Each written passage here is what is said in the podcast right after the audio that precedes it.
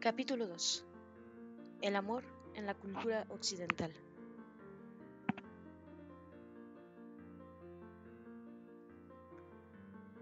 En la cultura occidental, el amor ha definido como vivo afecto o inclinación.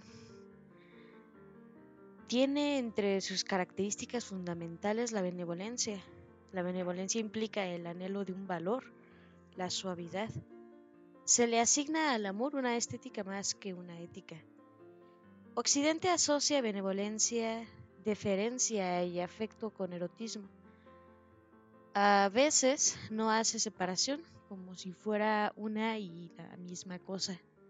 A veces sí separa estas características, pero en el imaginario occidental prevalece vincular eros y amor a una experiencia única. Occidente también asocia el amor a la voluntad.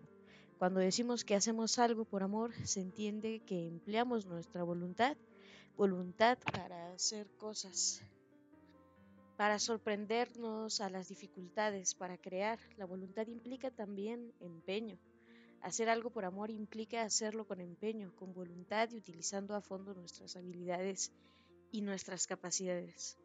En Occidente el amor está también profundamente ligado al deseo, anhelos, ilusiones, sueños, imaginaciones, al anhelo de lo innombrable. A menudo la cultura occidental llama amor a la persona amada, asociación que resulta muy interesante en Nicaragua, por ejemplo, se usa mucho eh, decir a todo el mundo amor, amorcito, aun cuando sean personas desconocidas. También la experiencia erótica se asocia en el lenguaje y decimos hacer el amor. Nuestra cultura concibe también el amor como un apetito. En la poesía y también en la psicología se habla del hambre de amor y en el erotismo hablamos del hambre de piel. El amor se experimenta como un apetito, un ansia, no solamente un anhelo de, un afecto por, una inclinación hacia, sino también una pasión profunda como una fuerza que no reconoce normas ni mandatos ni límites y solo busca satisfacerse. Por esa pasión amorosa se moviliza la voluntad y la creatividad de las personas. Amor espiritual, amor carnal, eros, agape, filia. La tradición occidental clasifica las diversas clases de amor. Habla de amor físico y de amor espiritual, considerando que son dos amores diversos y olvidando que no hay amor que no sea físico. En la tradición occidental se jerarquizan las formas de amor y se eh, escinde la experiencia amorosa en dos planos, el físico y el espiritual, considerándolos autónomos. Se habla de carne y de espíritu y por tanto de amor carnal, que siempre se piensa como apasionado y de amor espiritual al que se le asigna siempre un valor positivo, trascendente, moralmente bueno y sobre todo superior al amor del carnal o al amar carnal que, que se supone dominado por las bajas pasiones.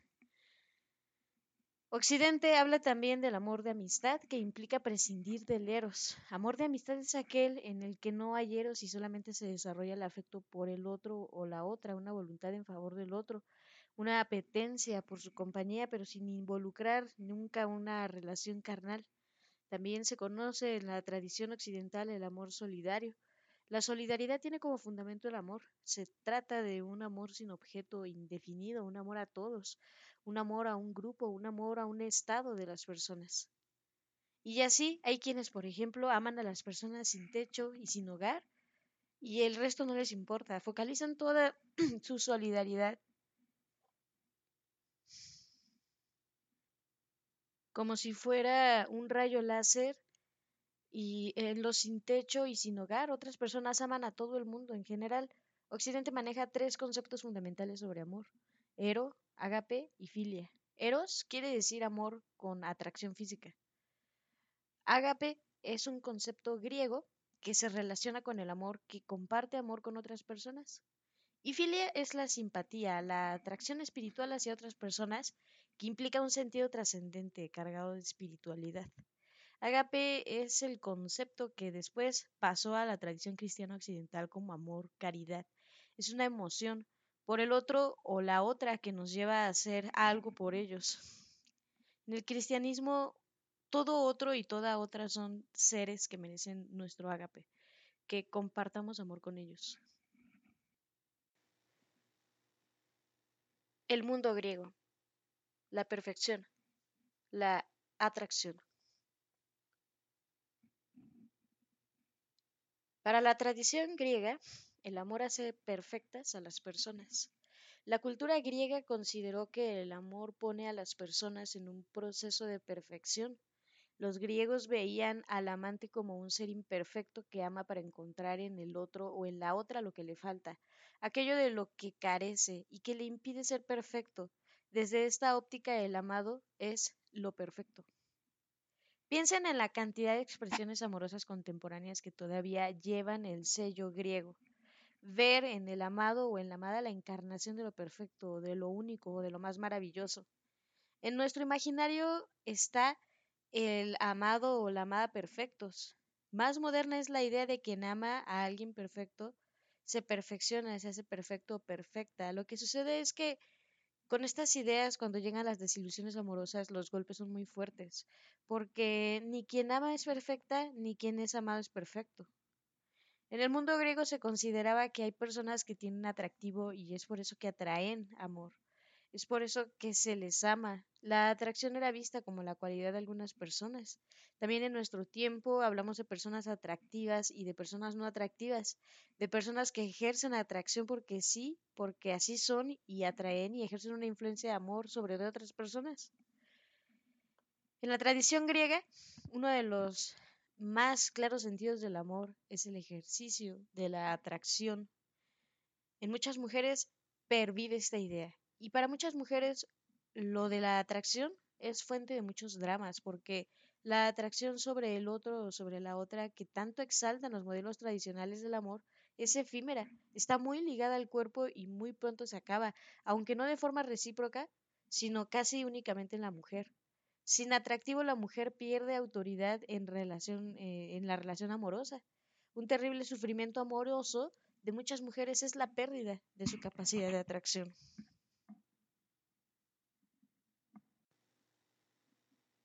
Una invención de la literatura. Una gran cantidad de autores y autoras modernos han cuestionado todas estas formas de amor, tanto de la antigüedad clásica como de la cultura cristiana. Para cuestionarlas han empezado ubicando el amor como una experiencia natural y no sobrenatural ni extraordinaria. Solo, han sido pensadoras feministas las que han hecho este cuestionamiento. También muchos filósofos no feministas otorgan a, esa línea. Eh, citaré algunos que me parece que es muy notable, por ejemplo, el español José Ortega y Gasset, para él el amor es una invención literaria, ve el amor como un invento al que la literatura ha llenado de contenidos y realmente la producción literaria versa mayoritariamente sobre el amor. Todas las mujeres hemos aprendido el amor de muchas maneras, también a través de la literatura, y una clave fundamental para entender que hemos aprendido es entender que la cultura amorosa literaria con sus mitos forman parte de la cultura amorosa popular vigente en nuestro mundo aun cuando millones de mujeres y hombres no hayan abierto un libro jamás, aun cuando sean analfabetas. La plenitud, un anhelo de la modernidad. En una tradición más moderna, el amor tiene otras características. Una de ellas es la generosidad. Sentir generosidad y actuar con generosidad son consideradas experiencias amorosas. Otra característica que le ha asignado la modernidad al amor ha sido la vitalidad. El amor se nos presenta como una experiencia vitalista y vitalizadora y el no tener experiencias amorosas está asociado a la falta de vitalidad. Y uno podría pensar lo contrario. Si no estamos amando, tenemos todas las energías para amarnos a nosotras, pero nunca sucede así eh, porque hay energías que se renuevan al ser realizadas y si no se realizan la persona pierde su vitalidad. La modernidad rodea especialmente el amor del anhelo de la plenitud. Los griegos querían ser perfectos. En la cultura moderna queremos ser plenos, sentirnos plenos. En la modernidad la plenitud es un valor. Las filósofas del siglo XX han puesto en el centro de su, discurso el lograr la plenitud de las mujeres, considerando que el amor a la antigua la impide. En la modernidad la plenitud está relacionada con la condición de ser personas e implica la realización, la trascendencia y la libertad, tres características filosóficas modernas a las que aspiran las personas. La plenitud no puede ser pensada como una condición tradicional o en una cultura que no sea la cultura moderna. La modernidad entiende que vivir es sentirse plena, realizarse, ser libres. Seguimos aspirando a ser benevolentes, a ser generosas, a hacer acciones para el bien de otros y al mismo tiempo aspiramos a, eh, a realizarnos en plenitud y con libertad. Esta doble aspiración nos crea una grandísima contradicción a las mujeres. Es una contradicción que nos marca a todas.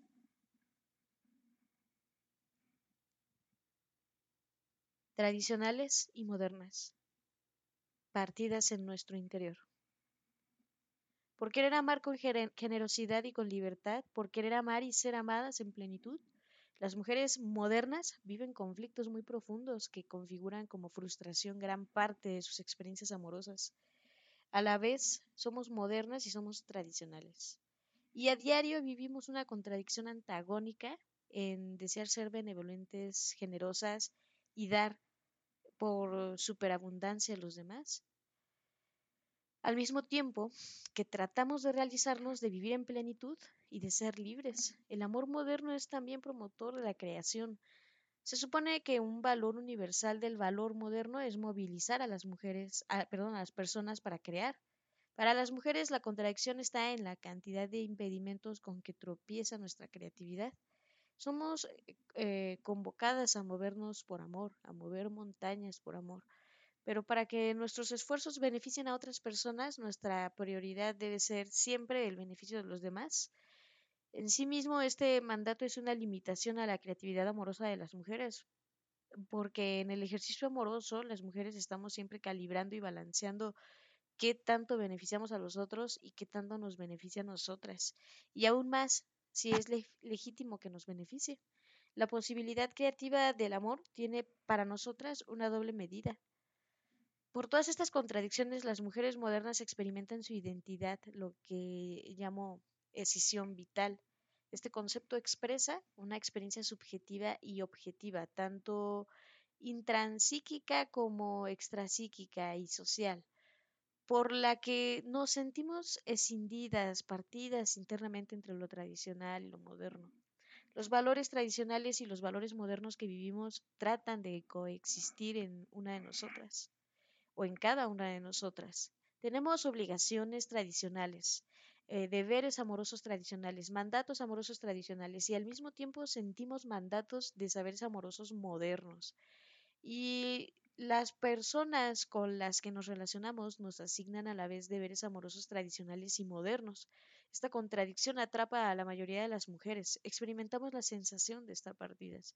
Anhelamos ser amadas, pero sentimos exigencia de amar sin esperar ser correspondidas. Es por eso que tantas veces el amor nos duele tanto y nos resulta tan agridulce, porque se espera que debemos, eh, que demos mucho sin recibir lo mismo a cambio. Esta escisión vital, esta partición interna nos duele. Hay quienes sienten como un desgarramiento interior porque en la experiencia del amor sentimos confrontada la propia necesidad amorosa con la necesidad amorosa de otros. Y en la concepción tradicional del amor, lo los otros son prioritarios para las mujeres. Sentimos la necesidad de ser amadas y de amar, pero nos enseñan a priorizar a los otros y a ser benevolentes y generosas con los otros y a no esperar que los otros lo sean con nosotras.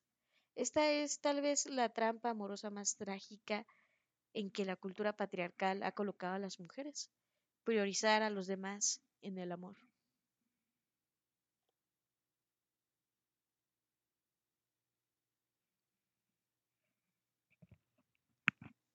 El conflicto de dos libertades que se aman.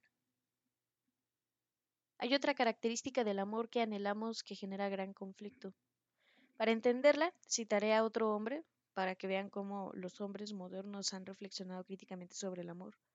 Citaré al compañero de la filósofa Simone de Beauvoir, el filósofo francés Jean-Paul Sartre, que en su obra El ser y la nada, uno de los clásicos más importantes del siglo XX, plantea que el amor es la relación desde el sí mismo con el otro. Con el sí mismo definía Sartre al ser individual. Sartre planteaba que el amor ligaba, liga a dos seres en conflicto, a dos seres que tratan de ser el sí mismo, y en el amor se establece una relación entre dos libertades, mi libertad y tu libertad. Y al establecerse se crea el conflicto más actual de la modernidad, dos seres que tratan de afirmarse, eh, de vivir en plenitud, de realizarse y además de eh, preservar su libertad. Dice Sartre, como cada ser existe por la libertad del otro, la libertad de cada uno es la que queda comprometida en el amor. En el mundo moderno, la afirmación de la individualidad consiste en que cada quien es individuo o individua porque es reconocido como tal en libertad. Desde ese punto de vista moderno, la libertad no es solo un hecho subjetivo, no es solo que yo diga soy libre o que yo sienta en mi conciencia que soy libre, sino que yo soy libre en el mundo y no aislada. Soy libre al ser reconocida como un ser en libertad. Para un filósofo existencialista como Sartre, la materia del amor es la libertad. Y para nadie, eh, nadie puede ser libre si se relaciona con un ser que no es libre. Mi libertad depende de tu libertad y esa libertad es la que queda comprometida en el amor de personas que se afirman en su individualidad.